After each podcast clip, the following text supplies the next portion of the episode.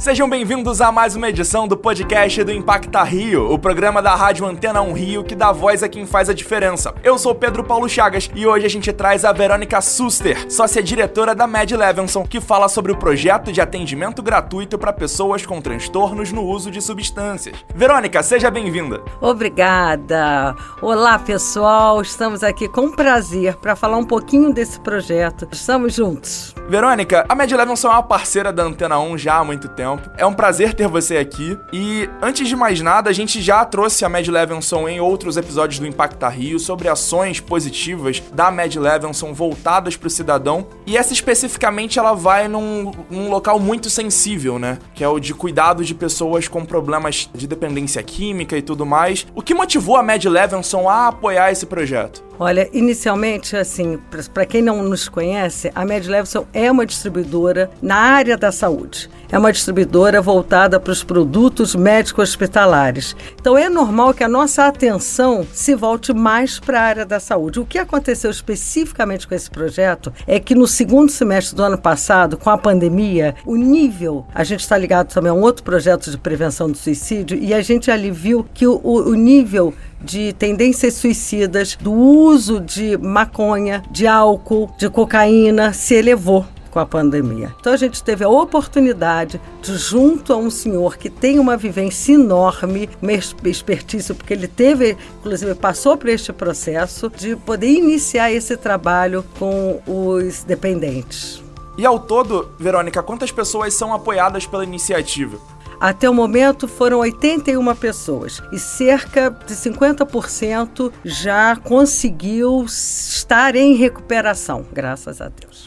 E assim, eu particularmente tive pessoas na minha família com problemas com entorpecentes. Eu perdi um primo meu, é, André, por questões de envolvimento com entorpecentes e tudo mais. E é particularmente para mim um tópico muito sensível. E a gente sabe que as famílias, elas, elas se envolvem bastante. Primeiro com a pessoa se envolvendo com vício e depois tentando ajudar a pessoa a sair desse problema e tudo mais. Como é o retorno dessas famílias dessas pessoas que são apoiadas? Como é o retorno das pessoas que são apoiadas de fato pelo projeto? A pessoa que é responsável pelo projeto, ele tem esse cuidado, porque como ele já vivenciou esse processo, né? Então ele tem o cuidado de estender essa, essa ajuda, essa, esse cuidado para as famílias. Agora depende muito de cada família, né? De querer participar ou não. A gente sabe que essa é uma doença, né? E é uma doença que acaba adoecendo, entre aspas, de uma certa forma, a família como um todo. Então, algumas já estão no nível de exaustão que não conseguem participar, mas outras não participam. E é, é isso, é uma luta constante, né? E você falou sobre o responsável pelo projeto, que se envolve intimamente com a questão e tudo mais. Fala um pouco mais sobre ele. É, ele é o Sr. Tomé.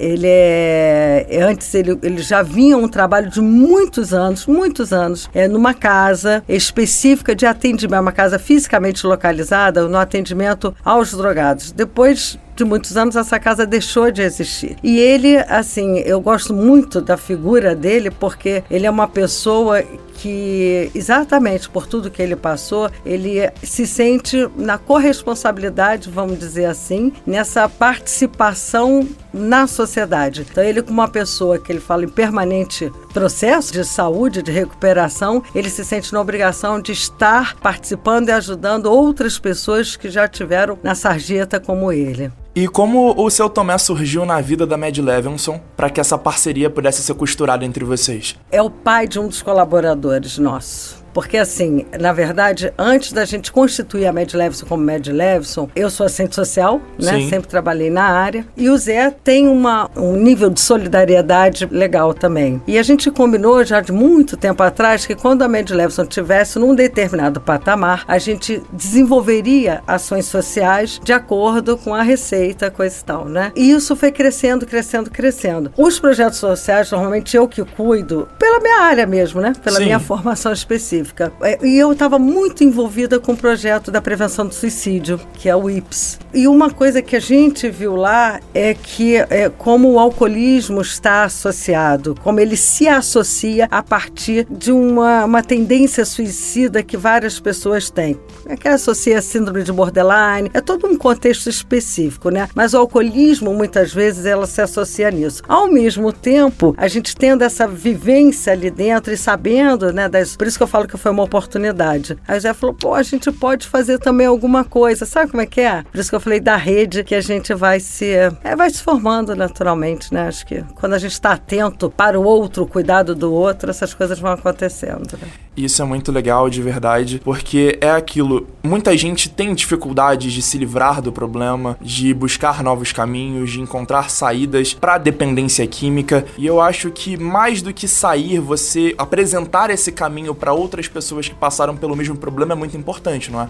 É. É muito. E a gente realmente precisa fazer esse trabalho, porque a gente tem alguns projetos que a gente apoia por estar na área da saúde. E sabe o que eu observo muito? É que a gente naturalmente começa a fazer uma rede, uma rede entre os projetos. Então, ser uma empresa cidadã e ser uma empresa cidadã capaz ainda de participar de uma maneira no coletivo de forma mais consciente, né? Sim. Então, promover uma rede entre os projetos, a gente inicia esse processo, quer dizer, na verdade, a gente já participa dessa rede, quer dos projetos que a gente apoie ou não, né? A gente vai buscando isso. Então, acho que assim, é muito importante a gente estar presente enquanto. Eu não vou falar responsabilidade social, porque a gente não tem formalmente o selo da responsabilidade social, que é todo um processo do Estado que você corre, mas toda a intencionalidade no desenvolvimento das ações sociais, a responsabilidade social está presente.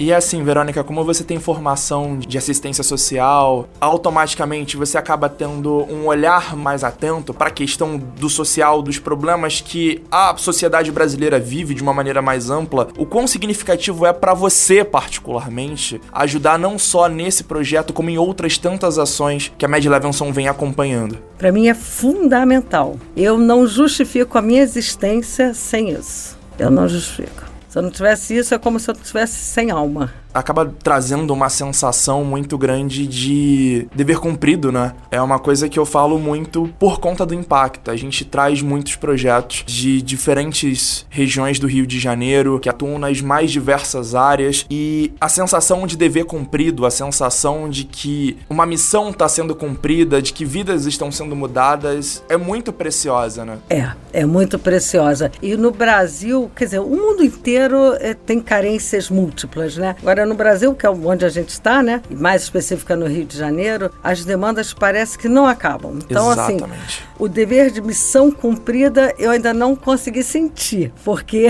é, é uma demanda atrás da outra, a gente sempre acha que pode fazer mais, mais, e a gente Exato. não pode parar, não pode. Inclusive, assim, eu queria convidar se você me permitir, Lógico. a todas as outras empresas que por acaso puderem estar escutando, também de fazerem suas ações sociais, sabe? Eu acho muito importante hoje, em pleno 2022, a gente não ter, tinha que ter assim, tinha que ser uma, uma, uma coisa intensa, tinha que ter uma, tinha que ter um número muito maior, né, de ações. E, e, sem falar no seguinte, é, a crise que a gente vem vivendo nos últimos anos, não só em termos financeiros, mas em termos sociais, é, em termos de subsistência mesmo, as pessoas estão com dificuldades de viver com o básico, sabe? E como você disse, muitas vezes as pessoas acabam buscando na dependência química um refúgio, uma saída, e é muito duro a gente não ter mais pessoas, mais empresas, mais ações arregaçando as mangas para fazer a diferença, porque no momento em que a gente vive, isso é mais do que necessário, não é? Muito, muito. E assim, e é saber que a gente é, não vai resolver tudo, mas é importante a gente fazer alguma coisa. Mas sempre de maneira articulada. A gente participa, teve também a oportunidade de participar de uma parceria junto a uma ONG, agora no projeto específico, durante bem pontual, mas em relação àquela, aquelas chuvas, aquele, aquele caos social que a, que a chuva provocou em, em Petrópolis, Petrópolis, né? Então a gente fez uma parceria com uma ONG, a gente tá com 60 pessoas é, ajudando, vai ser por seis meses só. Mas é, é isso que eu falo. É, eu segunda-feira eu estava lá. A gente sentou com a prefeitura, a gente sentou com o pessoal da ONG, com alguns colaboradores voluntários e um trabalho belíssimo de forma articulada se fez. Então, essas pessoas que vão estar somente seis meses é o tempo suficiente, espero eu, nesse trabalho com a prefeitura, a psicóloga, a ciência social que estão lá fantásticas, é, garantindo o, o aluguel social, garantindo a gente traçando o perfil das famílias para ver quem pode encaminhar para o emprego, quem precisa de uma capacitação. Por quê? É, é uma coisa temporária, mas o suficiente para a gente poder colaborar com a volta de uma vida digna, né, dessas famílias. E quando a gente fala, pô, mas seis meses será que vale a pena? Vale, porque é uma escola que está sendo liberada para que as crianças voltem a ter o espaço da escola como espaço de estudo. Né? Então, essas, essas coisas assim que eu acho que as pessoas tinham que estar tá mais abertas, né? E com voltar, certeza. se Deus quiser.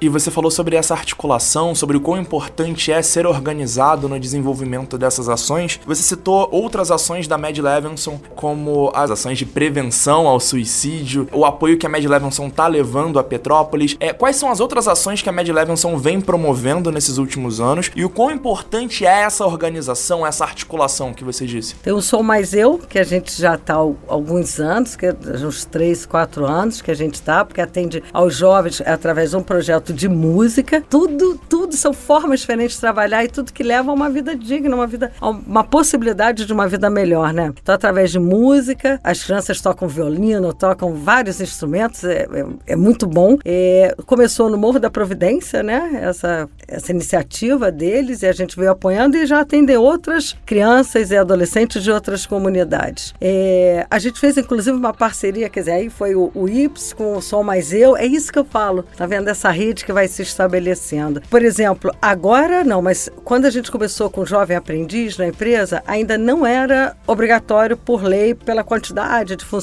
coisa e tal. E a gente já tinha Jovem Aprendiz. Inclusive, no, a gente sempre começa, procura começar no Rio de Janeiro, porque é onde a gente está, para poder ir acompanhando, estruturando, sistematizando aquele projeto para ir expandir para outros lugares ou não, né? Então foi, por exemplo, o caso do Jovem Aprendiz. Começamos no Rio de Janeiro e agora, esse ano, a gente já passa para Serra e para São Paulo, que é onde a gente tem, né? Um é o centro de distribuição, outro é outro escritório. E assim a gente vai fazendo.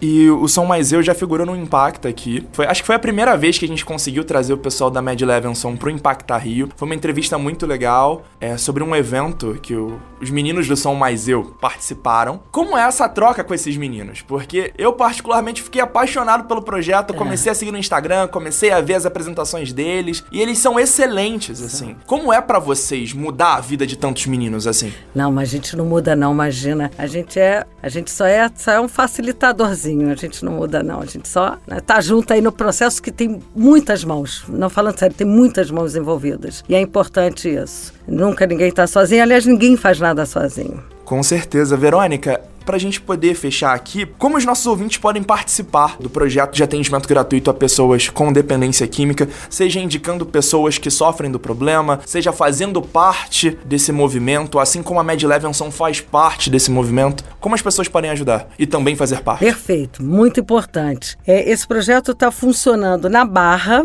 todas terças, quintas e sextas, de 13 às 17 horas. Eu posso dar o telefone? 3325 2323 ou 99404 7069. Maravilha, Verônica. Verônica, quer deixar um recado final para os nossos ouvintes? Olha, um feliz e abençoado ano para todo mundo. Que todos os ensinamentos que o Covid nos trouxe, né, que realmente possa significar uma vida renovada para todos nós com novos valores para todo mundo, para sociedades mais justas, melhores, um futuro melhor para todos nós. Maravilha. Verônica, eu preciso dizer que é um prazer ter você aqui. Eu também. É, a Mad Levinson, como eu disse no início, é uma grande parceira da Antena 1 e poder ter vocês aqui no Impacta Rio, que é um programa tão importante que busca trazer as pessoas que fazem a diferença para o nosso estado é essencial. Muito obrigado. Obrigada a você. Beijo. Um beijo, pessoal. Essa foi mais uma edição do Impacta Rio Podcast. Um abraço a todos e até a próxima.